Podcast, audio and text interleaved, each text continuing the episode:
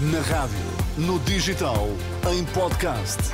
Música para sentir, informação para decidir.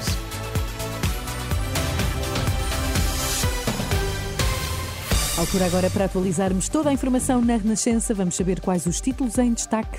Boa noite. Longevidade aumenta em todo o mundo e distancia entre homens e mulheres continua a diminuir. Afinal, o fisco já não vai impor a taxa máxima da UIVA nos menus de restaurantes que incluem vinhos e refrigerantes. Longevidade está a aumentar em praticamente todos os países do mundo, enquanto a diferença entre a esperança de vida de homens e mulheres está a diminuir, embora as diferenças entre países e continentes continuem a ser abismais. Conclusões de um trabalho publicado esta quarta-feira pela revista Plus One nos países com maior longevidade, a esperança de vida já ultrapassou os 80 anos. Nos locais onde a esperança é menor, mal chega aos 60. Apesar dos países africanos registarem uma esperança de vida baixa, também apresentaram melhorias nos indicadores durante as últimas décadas e espera-se que continue assim na próxima década. O fisco voltou atrás e já não vai impor a taxa máxima do IVA nos menus de restaurantes que incluíssem vinho e refrigerantes. Segundo a Associação da Hotelaria, Restauração e Similares de Portugal, o imposto continua a ser diferenciado. A alimentação, os sumos e as águas são taxados a 13% e só os refrigerantes e bebidas alcoólicas pagam a taxa máxima do imposto de 25%.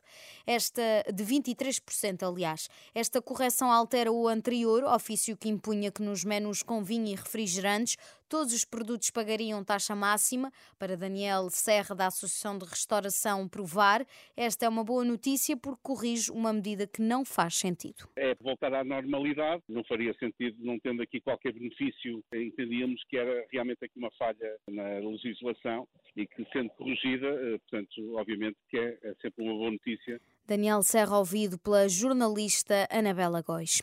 Há famílias com mais de 20 créditos para fazer face às despesas diárias e para pagar dívidas. De acordo com a DEC, são famílias que trabalham, mas cujos rendimentos não acompanharam o aumento de custo de vida.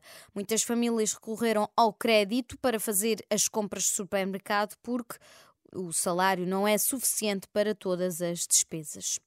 Depois da contestação dos agricultores, o governo anunciou um corte de 25% no consumo de água na região do Algarve, um valor muito inferior aos 70% que o executivo tinha em cima da mesa no âmbito do plano de contingência. Já no setor urbano, que engloba o turismo e o consumo doméstico, a redução vai ser de cerca de 15% face ao ano passado. O anúncio foi feito pelo ministro do Ambiente Eduardo Cordeiro. Ainda assim, a medida não deixa satisfeitos os representantes do setor. Ouvido pela Renascença Macário Correia da Associação de Beneficiários do Plano do, de Rega do Sotavento Algarvio, queixa-se de discriminação contra os agricultores. São injustos e não são proporcionais aos outros setores. Se temos menos água, então cortava-se igual para todos, desde que salvaguarda água para beber. E água para beber é uma competência dos municípios que é perfeitamente criminoso, repito, criminoso, em tempo de seca, desperdiçarem 30 milhões de metros cúbicos.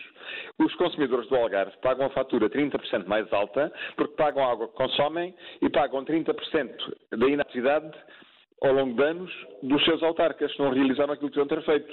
Por isso é que pagam mais caro, porque pagam a água que bebem e mais a água que desperdiçam. Macário Correia, ouvido pela jornalista Marisa Gonçalves. É tempo de mudança, palavras de André Vilas Boas no discurso como candidato à presidência do Futebol Clube do Porto. Vilas Boas deixou um agradecimento ao ex-presidente dos Dragões, Pinto da Costa. Estamos eternamente gratos e estaremos para sempre gratos a Jorge Nuno Pinto da Costa